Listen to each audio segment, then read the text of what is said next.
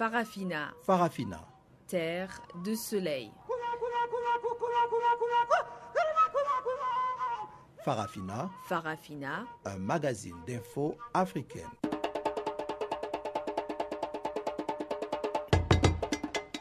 Présentation Pamela Kumba. Chers auditeurs, bonjour. C'est un plaisir de vous retrouver pour ce magazine des actualités en français sur Channel Africa, la voix de la renaissance africaine. Révélino Ibrahim est à la technique et voici les grandes lignes du jour. Amnesty International dénonce la condamnation du chef de file de l'opposition gambienne et les tensions préélectorales. Denis Sassou Nguesso s'invite dans les pourparlers intercongolais démocratiques. Il recevra les opposants dans quelques jours. Et le président burundais Pierre Kourounzinza vient de passer un an à la tête de l'État. Le Sénarède prône une solution sans passer par sa destitution. Et voilà donc pour les grands titres du jour. On en parle en détail tout de suite après ce bulletin des informations présenté par Guillaume Cabissoso.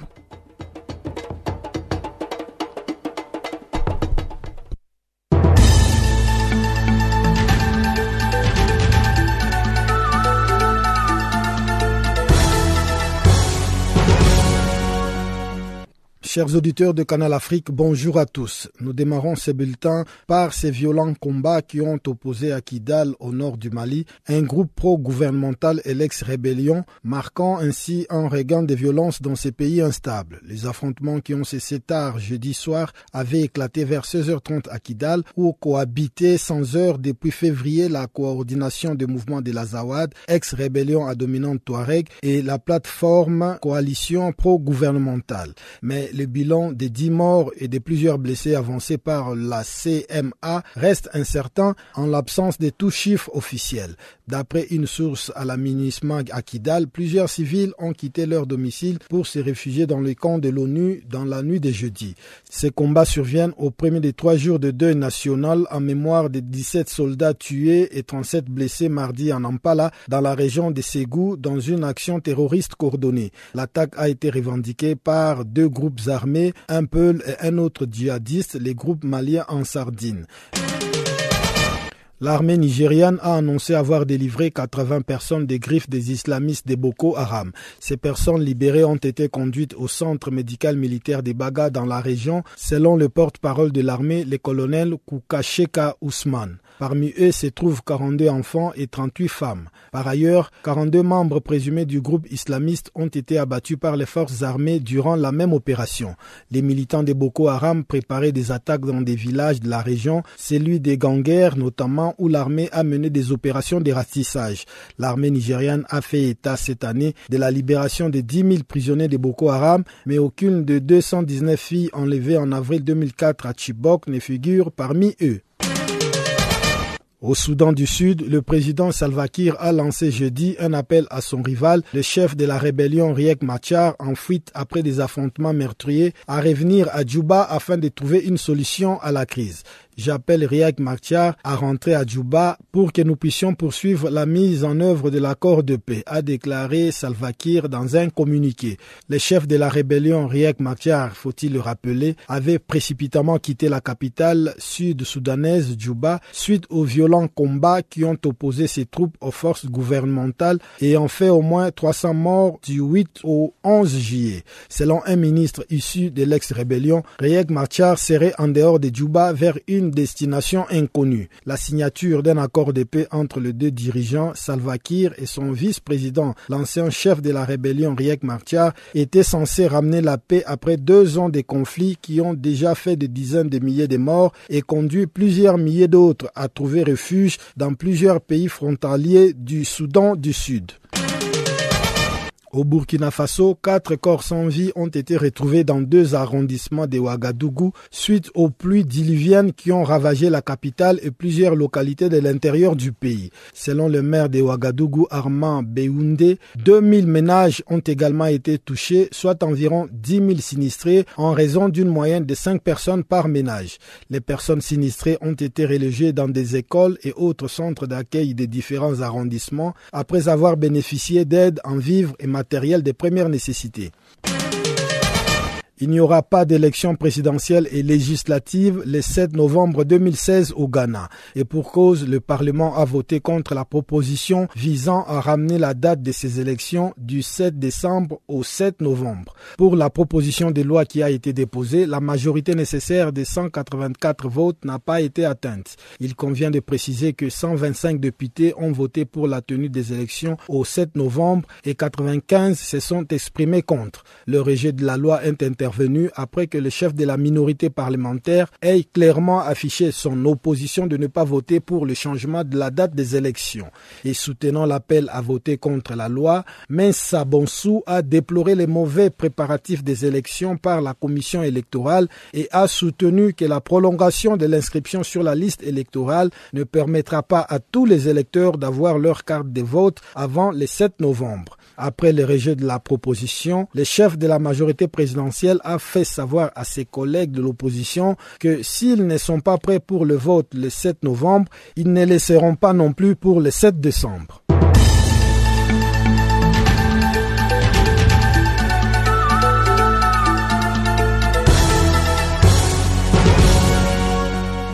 Bonjour à tous, c'est Yvonne Chaka Chaka.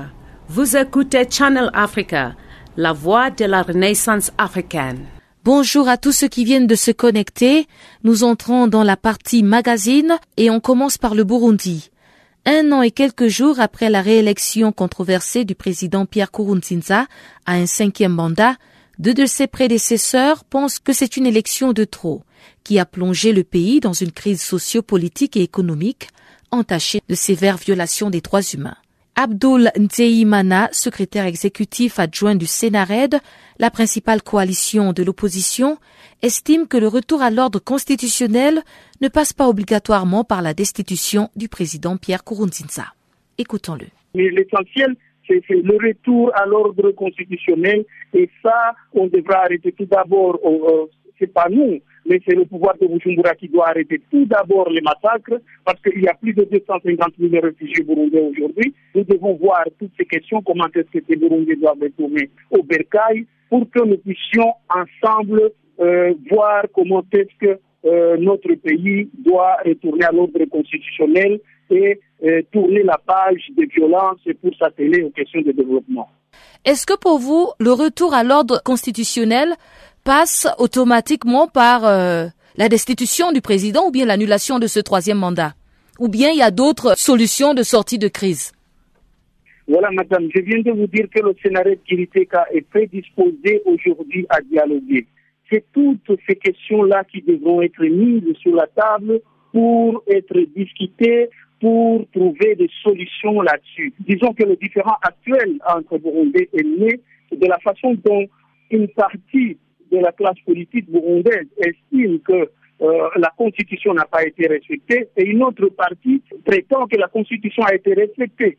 Donc c'est ça déjà le nœud du différent. Nous devons nous asseoir, discuter et trouver solution. C'est tout ce qu'on demande à Burundi. Il faut qu'il vienne sur la table de négociation pour qu'on en discute et pour qu'on trouve une solution pour qu'enfin, finalement, ces Burundais qui fuient leur pays euh, au quotidien puissent arrêter de fuir le pays puissent s'atteler, euh, puissent retourner dans leur maison et penser euh, à faire leurs travaux quotidiens, donc qui, euh, qui s'adressent à leur développement. Nous sommes ouverts à, à, discuter. C'est ça quand on, a, quand on accepte déjà le principe de négociation, c'est-à-dire qu'on on accepte que tout ce qu'il y a comme question soit mis sur table et finalement euh, que ces questions puissent trouver solution.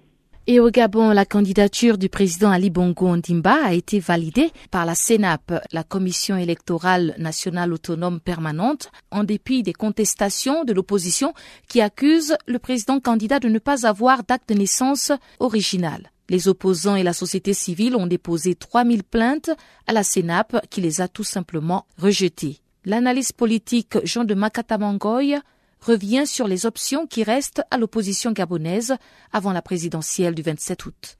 La candidature d'Ali Bongo Ndimba a été validée par la Sénat malgré les recours qui ont été introduits, notamment euh, près de 3000 signatures contestant la candidature du président sortant et les recours qui ont été introduits par euh, les membres de l'opposition qui, sont, qui ont été malheureusement forclos parce que la Sénat s'est arrangée à à rendre public les candidatures vendredi. Et donc, la loi disant qu'il faut 112 heures pour déposer le, recours. Ils ont donc compté euh, samedi, dimanche et lundi. La Cour s'est arrangée à vider tous ces bureaux pour aller à la prestation de ces, commissaires affectés dans différents endroits pour l'organisation des élections. Donc, du coup, euh, le recours intenté par l'opposition n'a pas pu être euh, reçu et l'opposition alors s'est retournée du côté de la Cour constitutionnelle qui devra trancher. Mais comme on sait, la Cour est comme la tour de Pise, elle ne se passe que du même côté. Et qu'est-ce que l'opposition va faire, puisqu'ils ne peuvent pas vraiment compter sur ce recours à la Cour constitutionnelle? Est-ce qu'ils ont d'autres options maintenant? Je pense que la, marge de manœuvre de l'opposition est assez réduite après ce que l'on vient de vivre. Ce qui reste à l'opposition, logiquement, ce serait maintenant la rue. Est-ce que les Gabonais sont prêts à réellement prendre la rue et se lever euh, d'un seul homme? Parce qu'on voit un peu Ali Bongo en campagne et il a beaucoup de supporters quand même. Oh, on sait comment ça se passe. Euh, cette tournée-là, il y a du transport de bétail électoral. je vous dis que dans l'Angouni et la Nyanga, il y a près de 80 bus qui sont partis euh, de Libreville avec le mot. Donc ce n'est pas forcément les résultats de ces points-là. Non, ce qu'il faut dire, c'est que à l'opposition, il reste peut-être l'option de la rue, mais est-ce que effectivement la question que tout le monde se pose, c'est celle de savoir est-ce que les Gabonais sont prêts à prendre la rue, vu euh, l'impressionnant dispositif de sécurité qui est souvent mis lorsqu'ils organisent des manifestations. C'est ça la réelle question. En République démocratique du Congo, le président Denis Sassou Nguesso du Congo voisin s'est invité dans l'étape des consultations. Le chef de l'État congolais reçoit à partir de jeudi à Brazzaville certains acteurs politiques de l'opposition congolaise démocratique, même si cette initiative suscite beaucoup de réactions en République démocratique du Congo. Jean-Noël Bamouense nous en parle depuis Kinshasa. Parmi les personnalités déjà reçues de l'autre côté du fleuve Congo figurent le président de l'Union pour la nation congolaise, l'UNC Vital Kamere, et Jean-Marie Ingele Ifoto de la DDC, la dynamique pour la démocratie au Congo. Ces nouvelles consultations s'inscrivent dans le cadre de la matérialisation du dialogue inclusif attendu ici afin de favoriser la tenue des élections apaisées dans ce pays. Mais en tout cas, il faut dire que cette offre de bons offices suscite effectivement plusieurs réactions, parmi lesquelles celle du président de l'Association pour l'accès à la justice, la CAJ, Georges Kapiamba. Nous nous méfions totalement de cette initiative parce que la personne qui l'amène ne peut pas nous garantir quant à l'indépendance ou de la, euh, de la sincérité avec euh, laquelle elle est censée être menée. Euh, n'oublions pas que lui-même, il a été élu pour un autre mandat alors que cela avait fait l'objet d'une contestation et qui a donné lieu à beaucoup de violences dans, dans ces pays avec des violations graves des droits de l'homme. Euh, il a commencé d'abord par tripatouiller la constitution de son pays alors que celle-ci euh, la lui interdisait. Donc euh, nous ne voyons pas comment est-ce que quelqu'un qui a joué un rôle aussi négatif dans la destruction de, la démocratie dans son pays peut-il devenir du jour au lendemain un guide pour la sortie des, des crises en RDC. Voilà pourquoi nous rappelons de ne suivre que les principes qui sont dictés par la résolution 2277. Une autre réaction, c'est celle de ce député de l'Union pour la démocratie et le progrès social UDPS.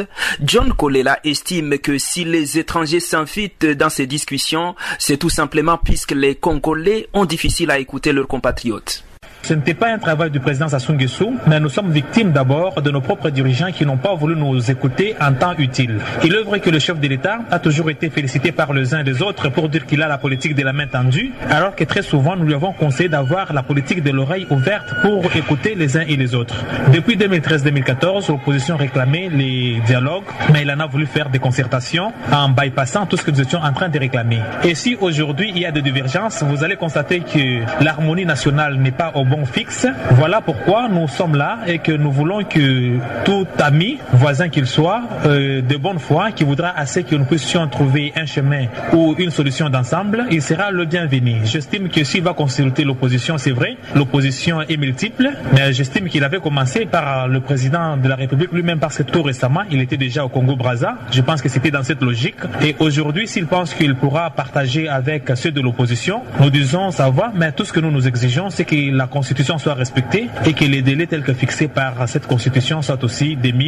Il faut rappeler que vers la fin du mois de juin dernier, le président Denis Sassou Nguesso a reçu son homologue de la République démocratique du Congo, Joseph Kabila, et pour l'instant, plusieurs leaders de l'opposition ont déjà traversé le fleuve. Jean-Noël Bamoisé, Channel Africa, Kinshasa. Le Sahara occidental pourrait être dans la désolation après que plus de la moitié des pays membres de l'Union africaine aient demandé son retrait de l'institution afin de permettre le retour du Maroc. C'est l'opinion de l'analyste politique Médard Abengue qui projette l'avenir de cette république dans un schéma hypothétique à l'image de la Tanzanie et Zanzibar. Écoutez sa théorie. Je pense que le Sahara occidental sera dans une situation de désolation. Vous savez, le plus grand soutien du Sahara occidental ne vient pas de l'Afrique si nous essayons d'être objectifs.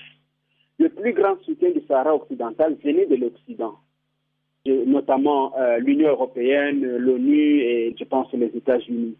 Alors, pour le moment, euh, l'Union africaine est en train de chercher à se consolider, à devenir une institution indépendante et viable.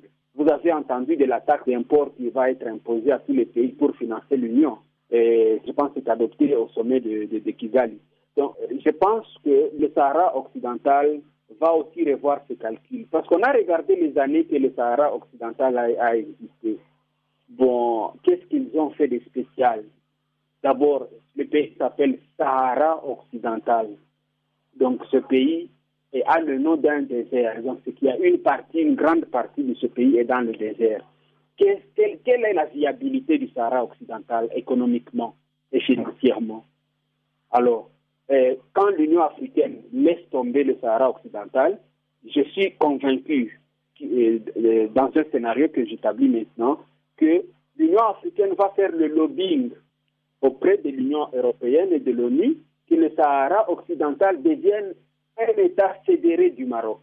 Et en ce moment-là, le Maroc sera comme ce qui a eu lieu en Tanzanie entre les Zanzibar et le mainland de Tanzanie. C'est l'union de, de, la République tanzanienne. Donc, on a pris le Zanzibar et le mainland, on a mis ensemble administrativement, mais le Zanzibar a son gouverneur qui gère, qui gère l'île, mais qui dépend de l'administration centrale qui se trouve à Dar Salam. Je pense que ce sera peut-être la même formule. C'est juste un parallélisme que je suis en train d'essayer d'établir. Je pense que le parallélisme que je fais entre le Zanzibar et la Tanzanie sera, pour être dans le juste milieu, ce sera peut-être la même décision qui sera prise par l'Union africaine devant la situation qui affronte le Maroc et le Sahara occidental. Alors pour revenir un peu donc au financement, vous avez évoqué tout à l'heure une taxe euh, qui va être mise en place euh, afin que tous les pays africains puissent contribuer à l'Union africaine. Alors est-ce que vous pensez que avec toutes ces contributions et puis bon bien sûr encore une fois avec le soutien de l'Union européenne et euh, de l'ONU, l'Union africaine pourra se démarquer, pourra être indépendante et s'impliquer davantage dans toutes les crises sur le continent? Oui, pour vous répondre, je vais euh, peut-être vous donner une citation de l'actuelle présidente du Libéria, euh, Helen Johnson Sirleaf. Elle a dit que l'Afrique n'est pas pauvre. L'Afrique est un continent très riche qui est mal géré. Dernièrement, elle a fait cette déclaration. Donc, si nous, essayons d'expliquer ce que Mme euh, Johnson a dit, dit que l'Afrique n'a été bien gérée par les Africains. Donc, nous n'avons jamais et exploiter à meilleur escient ou à bon escient les ressources que Dieu nous a données. Prenez par exemple euh, la RDC. Vous avez euh, la frontière de Kasumbalesa qui fait des milliards de dollars par mois. Je dis des milliards de dollars par mois. Vous avez Matadi, le port de Matadi, qui fait des milliards de dollars par mois.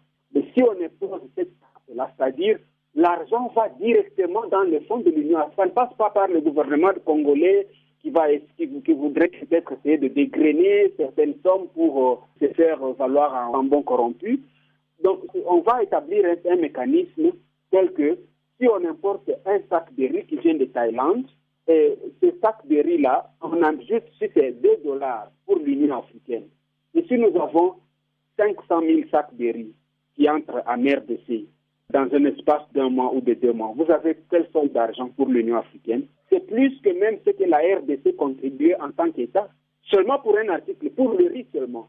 Et que dire des autres articles, des, pièces de rechange des voitures européennes qui entrent en RDC Qu'allez-vous dire de, des ciments ambiens qui entrent en RDC, des produits sud-africains qui entrent en RDC C'est beaucoup d'argent que l'Union africaine peut capitaliser pour bien gérer le continent.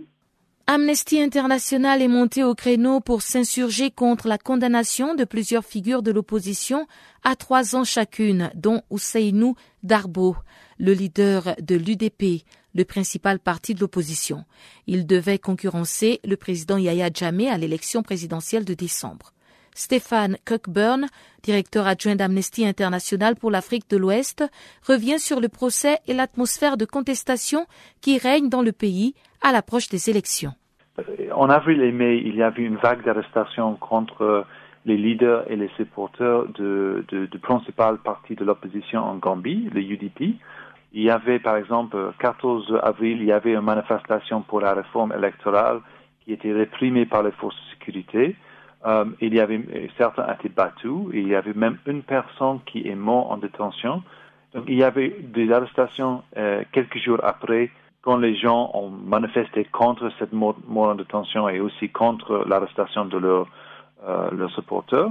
Et euh, il y a deux jours, euh, un corps à, à, Banjul a condamné 19 personnes à trois ans de prison ferme, y compris le leader de l'opposition, euh, Oussane Dabo, suite à, bon, ils étaient accusés d'avoir participé à une manifestation pacifique.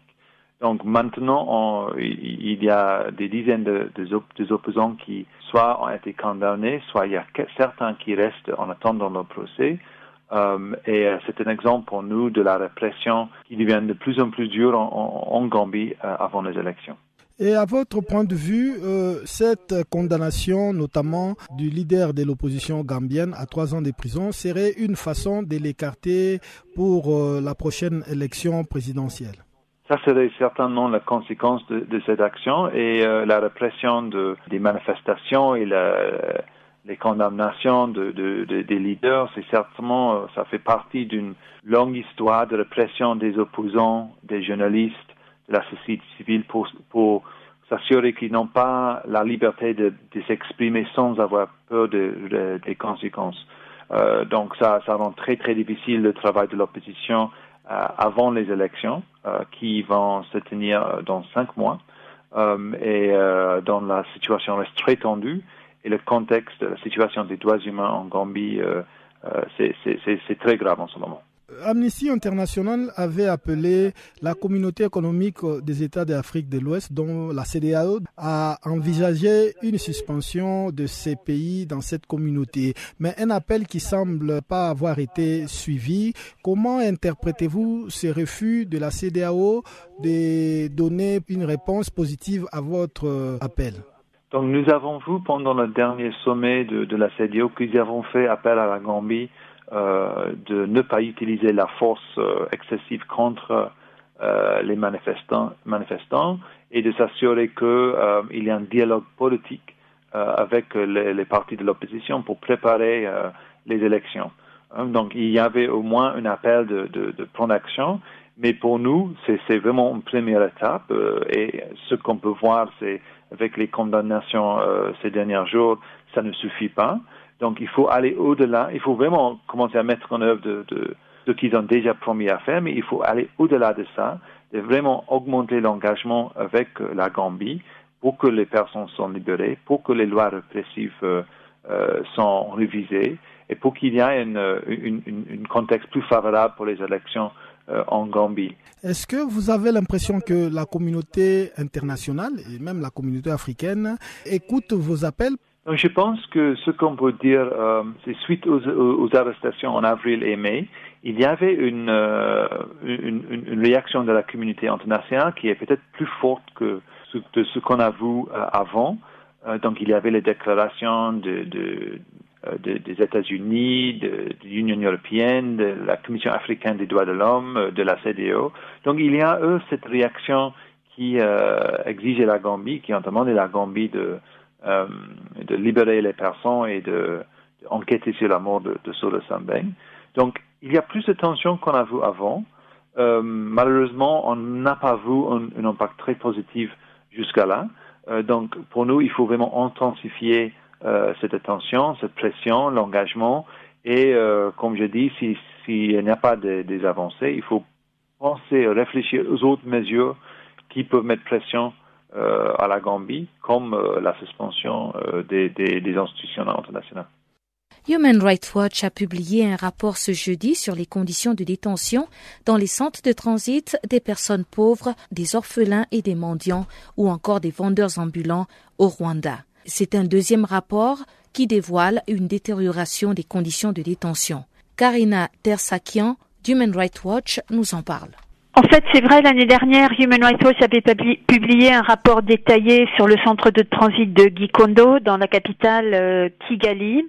Et peu de temps après, il y a eu un, nouveau cadre juridique qui a été adopté au Rwanda. Donc le Conseil de la ville de Kigali a publié une nouvelle directive hein, euh, concernant ce centre qui semblait, euh, au moins en principe, apporter quelques améliorations. Nous avons donc jugé que c'était important de faire de nouvelles enquêtes euh, cette année-ci, en 2016, pour voir si la situation avait évolué. Et en fait, nous avons constaté qu'il y a eu très très peu de changements depuis l'année dernière. Euh, nos recherches cette fois-ci se sont penchées sur le centre, le même centre de Gikondo, mais également trois autres centres de transit dans différentes régions du Rwanda. Et dans tous les cas, nous avons documenté une continuation des arrestations arbitraires, des détentions illégales, des mauvais traitements, des passages à tabac et des détentions dans des conditions inhumaines. Alors vous appelez le gouvernement à fermer ces centres de transit, mais que proposez-vous à la place puisqu'on suppose que ce projet avait été initié pour euh, rendre la ville plus propre?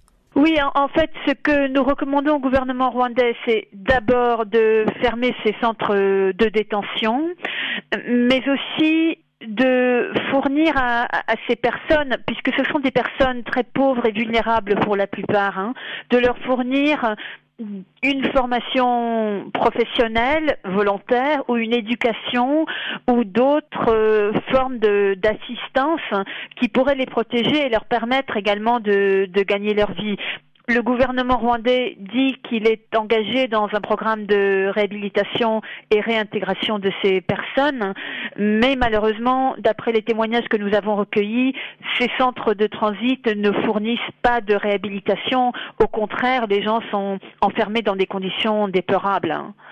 Donc ça veut dire que même euh, depuis l'année dernière, vous n'avez pas pu rencontrer une seule personne euh, qui est sortie de ce centre et euh, qui a été réhabilitée ou bien qui fait autre chose de sa vie grâce au concours de, du gouvernement.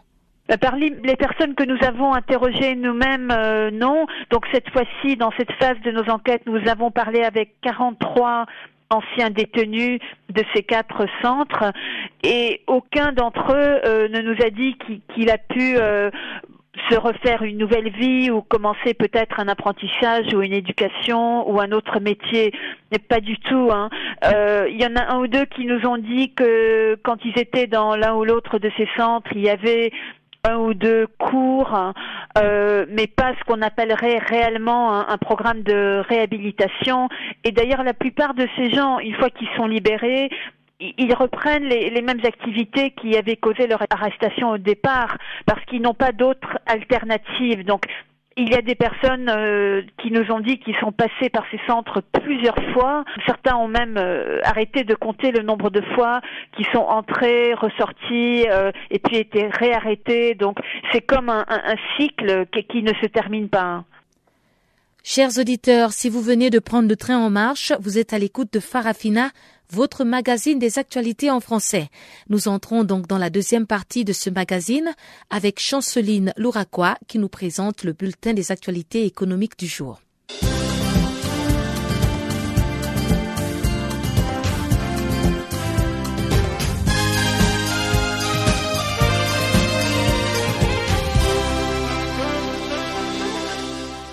Bonjour, amis auditeurs de Channel Africa. Notre bulletin économique commence au Sénégal avec les lancements ce vendredi du programme dénommé Booster les femmes résilientes à Dakar. C'est un programme phare de la Fondation Entreprenarium destiné à accompagner 100 femmes entrepreneurs.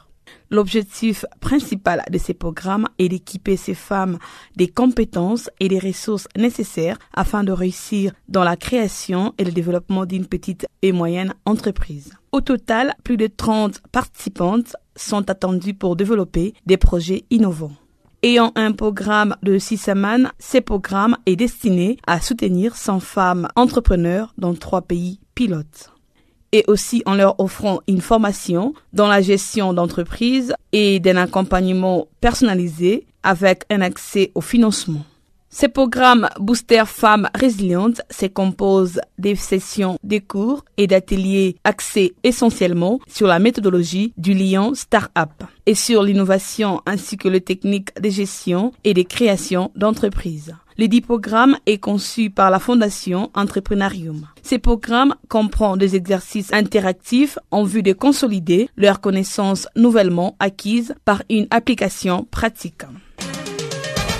En Côte d'Ivoire, les cofondateurs d'Izux M1 Kalouzabi Alexis annonce ce vendredi l'implantation à Abidjan du premier smartphone Fogig ivoirien.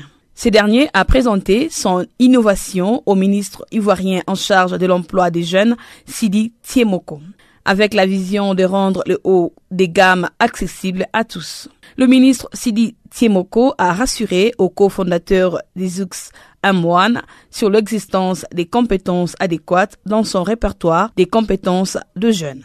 Quant au ministre, il y a une réelle convergence en termes de stratégie. Notons que Xux M1 est plus fin et plus léger que le Galaxy Samsung et le iPhone 6 Apple avec des caractéristiques bien comparables.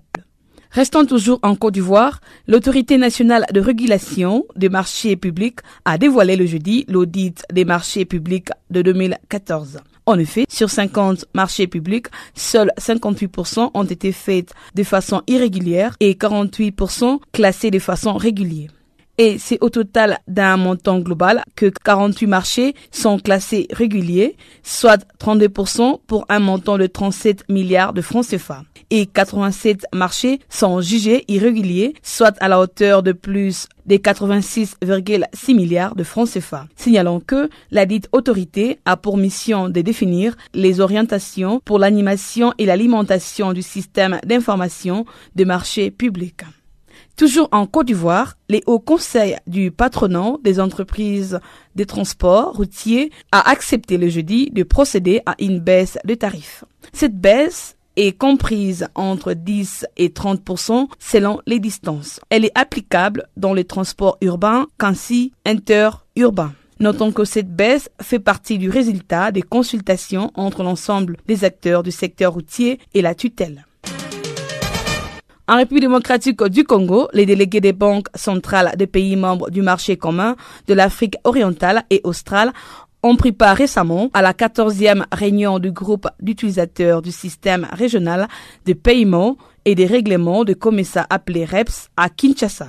À l'issue des réflexions, le pays membre se sont engagés à augmenter les volumes des transactions du REPS. Cette réunion a aussi permis de sensibiliser les banques centrales à davantage vulgariser le REPS auprès des banques commerciales et des opérateurs économiques respectifs de leur pays dans l'utilisation de ce système régional. Le REPS offre des avantages sur la réduction du temps ainsi que sur celle du coût comparativement à l'usage des crédits documentaires qui exigent des correspondants bancaires.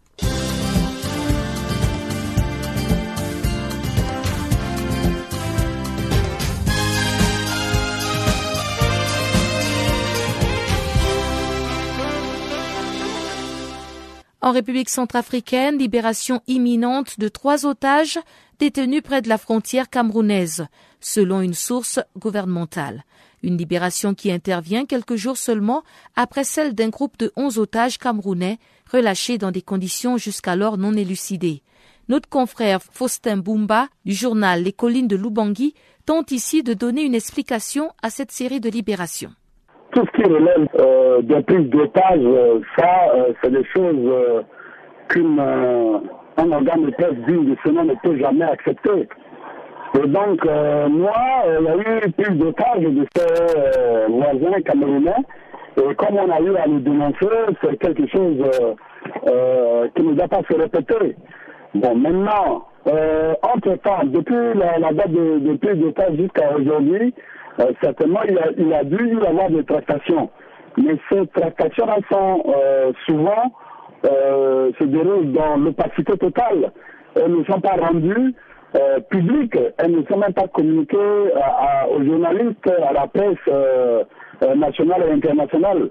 Mais nous savons qu'il y a des tractations et elles sont tenues toujours secrètes. Quand nous nous approchons de certaines autorités pour essayer d'en savoir davantage, c'est le blackout. Hein, on ne nous donne pas les indications voulues et ça, ça pose problème. Mais tout ça, ce qu'on peut dire, c'est que pour euh, mon organe de presse, euh, c'est une résistance que euh, ces autorités-là, ces personnes-là, soient libérées maintenant. Mais quant à savoir ce a été fait du début jusqu'à la fin pour en aboutir à cela, c'est vraiment très très difficile parce que à chaque fois qu'on s'appelle des autorités pour en savoir davantage, c'est très difficile, ils ne veulent pas communiquer. Comment pouvez-vous interpréter cette coïncidence entre la libération de 11 otages camerounais et cette libération prochaine, en tout cas, de ces trois otages euh, centrafricains? Ce que je peux vous dire sur cette question précise, c'est que ici, au niveau de Bangui, à un moment donné, il y a eu des attaques, une attaque fulgurante qui a été perpétrée dans une église, en l'occurrence l'église euh, catholique de Fatima. Bon, cette attaque-là, c'était des sujets euh, de confession musulmane euh, qui ont eu à, aller là-bas et à tuer, à, à, saccager les locaux de cette église-là. Mais par après, les rumeurs ont circulé sur euh, les commanditaires de cette attaque-là, à savoir que euh, il devait y avoir des autorités politiques hein, qui seraient impliquées dans, pour commanditer cette attaque. Bon, maintenant, pourquoi on l'a su On l'a su que euh, lorsque un groupe dans la zone où ces trois autorités ont été arrêtés euh, a revendiqué en disant que voilà, euh, ce groupe-là disait avoir reçu des instructions d'une autorité proche de, la présidence de la transition pour pouvoir opérer donc cette, cette attaque au sein de, l'Église, moyennant une somme d'argent qui n'a pas été versé automatiquement et que ce groupe demandait instamment à cette autorité de lui verser. C'est par après que les gens se délient et qu'on apprend des choses. Et ce genre de choses-là, lorsqu'on commandite une attaque dans une église, c'est pas euh, c'est pas donner à n'importe qui d'avoir accès à, aux circonstances exactes, c'est-à-dire à la à la date, à la personne ou bien aux personnes qui se sont rencontrés pour transmettre l'instruction pour obtenir l'exécution de telle ou telle euh, euh, pillage, de telle ou telle attaque, de telle ou telle atrocité commise sur les, les, populations. C'est très difficile. Mais par rapport, euh, c'est toujours après dans nos investigations qui sont laborieuses, comme tu dois le savoir, que les, les langues finissent par se délier et qu'on arrive à en savoir davantage. Donc, si aujourd'hui ces trois autorités sont, sont libérées, pour moi c'est une très bonne chose. Euh, il faut aussi savoir qu'il y a un ancien rebelle en, la personne du général Abdoulaye Mouskine, qui était un des groupes rebelles ici à Bangui et qui euh, présentement séjourne au Congo, Brazzaville. Donc, euh, dans, les, dans de sécurité du, du, président Sassou Nguesso, qui a eu dû intervenir pour obtenir cette attaque-là, pour obtenir cette libération. Bon, toute libération ne peut être que saluée par moi, par euh, mon organe de presse et par l'opinion. Mais quant à savoir ce qui a été fait, ce qui a été donné en compensation, vraiment c'est très difficile. Mais je dis que c'est quand même un ouf que ces autorités euh, ont été finalement euh, libérées. Et du côté du Nigeria, l'armée a annoncé la libération de 80 otages des mains de Boko Haram. L'armée a aussi pu mettre hors d'état de nuire 42 militants de la secte islamiste.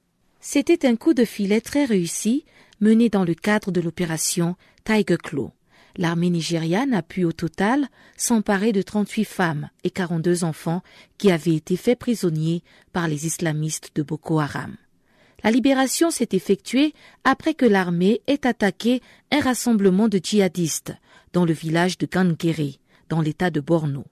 Outre ce sauvetage, 42 éléments du groupuscule ont aussi été tués dans cette opération Tageklo qui vise à combattre la secte islamiste. Les otages qui ont recouvré leur liberté ont été conduits dans un centre militaire de santé de Baga, selon le porte-parole de l'armée, le colonel Kukasheka Ousmane. Elles devraient y être soignées, nourries, vêtues et recevoir une subvention financière pour les aider à remettre leur vie sur les rails. Le porte-parole de l'armée a précisé que les militants de Boko Haram préparaient des attaques à Gangere et dans d'autres villages de la région, où l'armée effectue des opérations de ratissage. L'armée nigériane a également précisé que l'opération de libération des otages n'était pas une partie de plaisir. Comme d'habitude, les islamistes ont tenté de résister à l'armée et garder les captifs par la force, mais l'armée a été victorieuse dans ce combat.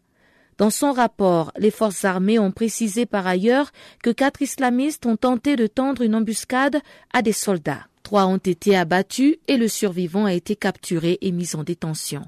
Il sera questionné afin de recueillir de précieuses informations sur les activités du groupuscule islamiste, qui pourront être bénéfiques à la libération des autres otages. Il faut noter qu'aucune fille de Chibok n'est parmi ces 80 otages libérés. L'opération Tiger Claw a déjà porté plusieurs fois des résultats probants. Elle fait partie d'une vaste campagne dénommée la Fia Doli, initiée par les autorités nigérianes dans sa lutte contre le terrorisme. Et c'est justement dans ce cadre qu'une des filles de Chibok, kidnappée par Boko Haram dans son lycée de la même localité en 2014, a été secourue en mai dernier. 97 autres personnes avaient aussi été libérées dans cette opération. L'armée nigériane comptabilise pour cette année 10 000 prisonniers de Boko Haram libérés, mais les filles de Chibok n'y figurent pas. À noter aussi que 249 personnes soupçonnées d'appartenir au groupuscule djihadiste Boko Haram ont été libérées lundi dernier, après des enquêtes approfondies. Le colonel Sani Ousmane a expliqué que ces personnes ont été remises aux autorités de l'État de Borno, dans le nord-est du Nigeria, qui a été ces dernières années l'épicentre des violences des rebelles islamistes de Boko Haram. L'insurrection de Boko Haram a fait près de 20 000 morts et chassé des milliers de personnes de chez elle depuis six ans. Mais tu vas où comme ça?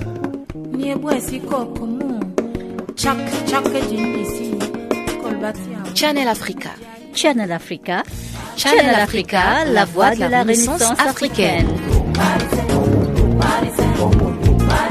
Retrouve-nous sur www.channelafrica.co.za. Chers auditeurs, ce mois de juillet, nous rendons hommage au père de la nation arc-en-ciel, au héros de la lutte anti-apartheid, Nelson Mandela. Et pour ce faire, nous vous proposons un autre extrait des notes d'histoire de son Excellence Nouerdine Djoudi. Cet ancien ambassadeur d'Algérie, accrédité en Afrique du Sud de 2001 à 2002, était l'interprète de Madiba en Algérie. Dans l'extrait qui va suivre, son Excellence Nouerdine revient sur l'influence de son pays sur Nelson Mandela. Nous avons discuté avec Madiba d'une stratégie à adopter. Nous avons simplement dit que nous, déjà au début de la guerre de libération, nous étions conscients du fait qu'il était pratiquement impossible d'avoir une victoire militaire pure contre un, pays aussi puissant. Nous, nous avions des, des, moyens limités. Nous avons commencé avec des fusils de chasse. Face à un pays qui avait une aviation, des troupes spéciales, des bateaux de guerre qui bombardaient à partir de la mer, etc., etc. Et le cas était similaire en, Afrique du Sud, avec MK qui avait à faire face à la plus puissante armée du continent, celle de l'apartheid. Alors, que fallait-il faire? Attendre une victoire militaire? Nous n'étions pas dans les mêmes conditions qu'en Indochine, le Vietnam. Alors, nous avons pensé qu'il fallait associer à la, lutte armée ce que j'appellerais une guerre diplomatique. Il fallait que le monde sache quel était notre combat. Il fallait qu'on attire la sympathie d'autres pays. Et ça a marché. Parce que non seulement nous avons eu la reconnaissance d'autres pays africains indépendants, comme par exemple en 1957 à la conférence d'Accra, Nkrumah a décidé qu'il y aurait une ambassade, dans le sens plein du terme, une ambassade d'Algérie, avec notre drapeau, avec et qui était le premier ambassadeur d'Algérie, France Fanon, qui venant lui des Antilles françaises, c'était, euh, si vous voulez, inscrit dans la lutte du peuple algérien. À telle ancienne que maintenant France Fanon, pour nous, est un héros algérien. Au même titre Madiba. Pour nous, euh, Mandela, nous le considérons comme un des nôtres aussi. Et lui-même avait déclaré après, après le, donc la libération, lorsqu'il est devenu président, il avait dit L'Algérie est mon pays. C'est lui-même qui l'a déclaré. Donc vous voyez, il y avait cette euh, responsabilité à l'égard de notre lutte qui fait qu'il fallait associer la diplomatie et la lutte armée. Et pour l'Afrique du Sud, c'était aussi une nécessité qu'il ne fallait pas ignorer la diplomatie. Et fort heureusement, avec des gens que j'ai eu l'honneur de, côtoyer, comme Oliver Tambo, comme Johnny Macatini, il y a eu un travail diplomatique intense de l'ANC parce que, en sensibilisant les populations, les peuples, ils mettaient la pression sur leur gouvernement qui soutenait l'apartheid. Et c'est comme ça que nous avons pu inscrire la question algérienne à l'ordre du jour de l'Assemblée générale des Nations unies et que nous avons fait, après l'indépendance bien sûr, ou à la 69e Assemblée, notre ministre des Affaires étrangères de l'époque, qui est maintenant le président de l'Asie Bouteflika, a pris la décision d'expulser la délégation de l'Afrique de l'apartheid, l'Afrique du Sud de l'apartheid. Réaction immédiate d'Israël, de la France, de la Grande-Bretagne, des États-Unis en disant non, ils voulaient que l'Afrique du Sud reste là. Il a fallu voter. Et heureusement, le vote s'est fait en faveur de la décision du président. Et c'était important parce que ça a été suivi par une autre décision des Nations Unies, la 1514, qui veut le droit des peuples à l'indépendance. Vous voyez un peu que l'action de l'Algérie s'est inscrite fondamentalement sur la libération totale de l'Afrique. Il nous reste encore une partie de l'Afrique qui n'est pas, malheureusement, le Sahara n'est toujours pas indépendant. Mais nous l'avons même étendu à d'autres, d'autres pays frères, comme les Palestiniens, par exemple. Uh -huh. Et là, nous étions en parfait accord avec le point de vue de Madiba. Uh -huh. Alors, pour revenir un peu à cette phrase de Nelson Mandela qui voulait être inspirée, euh, à part l'aspect diplomatique, qu'est-ce que vous pensez que l'Algérie lui a offert comme inspiration afin de pouvoir mieux mener sa lutte euh, contre l'apartheid en Afrique du Sud? Je crois qu'il y a deux aspects.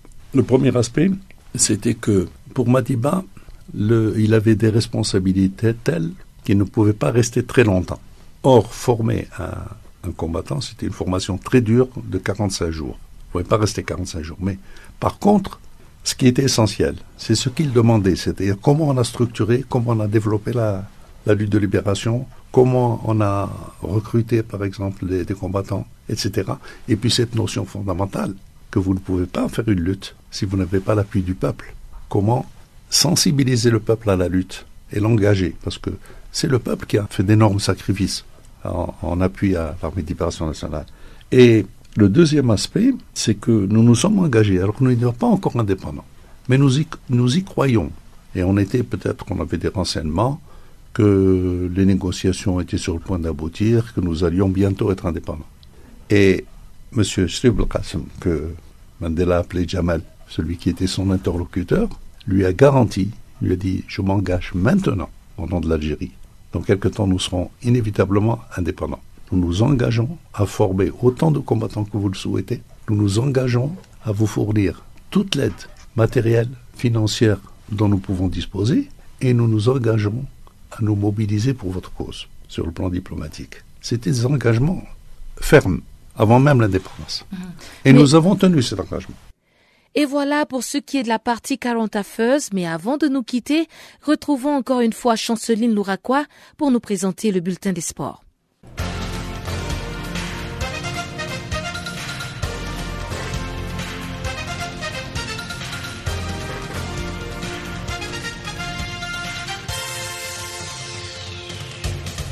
Bonjour, amis auditeurs de Channel Africa. L'ouverture ce vendredi à Kigali de la 21e édition du tournoi de l'Afro-Basket U18. C'est une première fois qu'une compétition mondiale de jeunes se déroule sur le continent africain. En effet, la Fédération internationale de basketball Afrique a procédé le jeudi au tirage au sort des groupes de l'Afro-Basket U18 qui se tient du 22 au 31 juillet 2016 au Rwanda.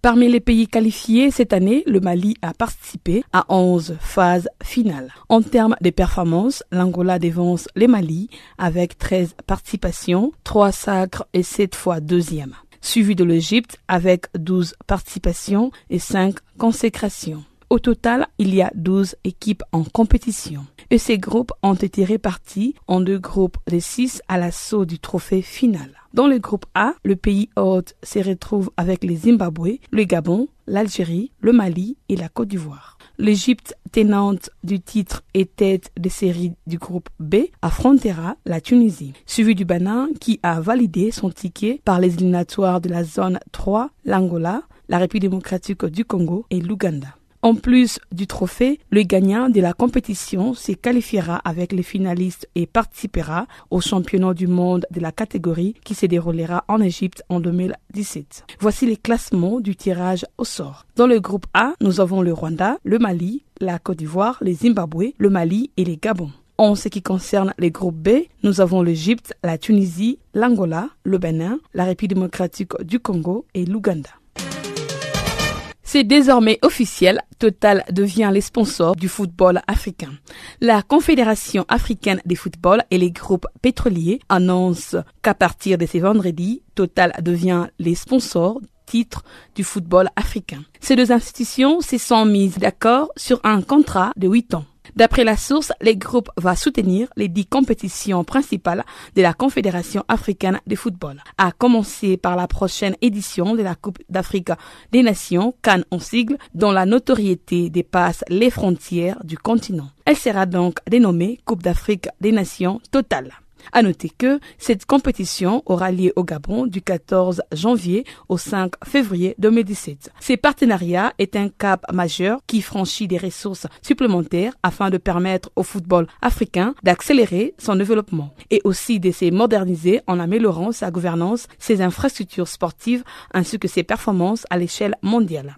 Notons qu'avec une attache forte sur les continents africains, Total en tant que multinationale parmi les leaders de son secteur d'activité, contribuera à la volonté de la CAF. Cette volonté est de vrai en permanence pour l'épanouissement de la jeunesse africaine. Bref, Total va prendre en compte le dit compétitions de la CAF et sera présent sur plus de 1500 matchs pendant la Coupe d'Afrique des Nations, le Championnat d'Afrique des Nations, les compétitions interclubs de la CAF, la Coupe de la Confédération et la Super Coupe, les compétitions de jeunes, la Coupe d'Afrique des Nations féminines et enfin la Coupe d'Afrique des Nations de futsal.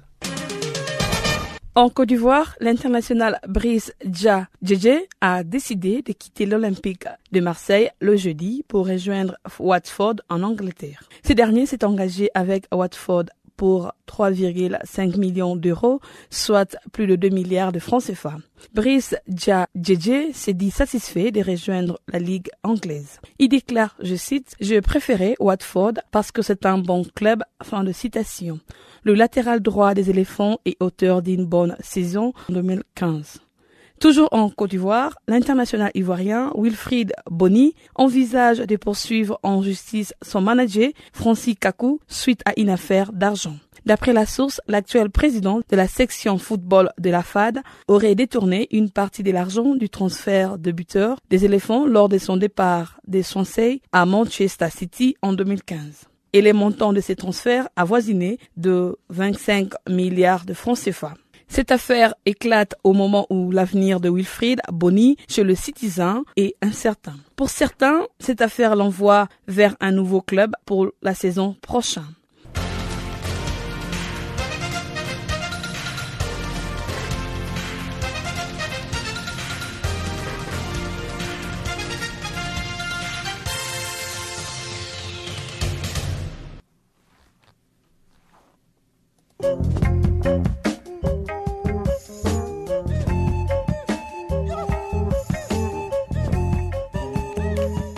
Chers auditeurs, c'était un plaisir d'être avec vous tout au long de cette édition de Farafina.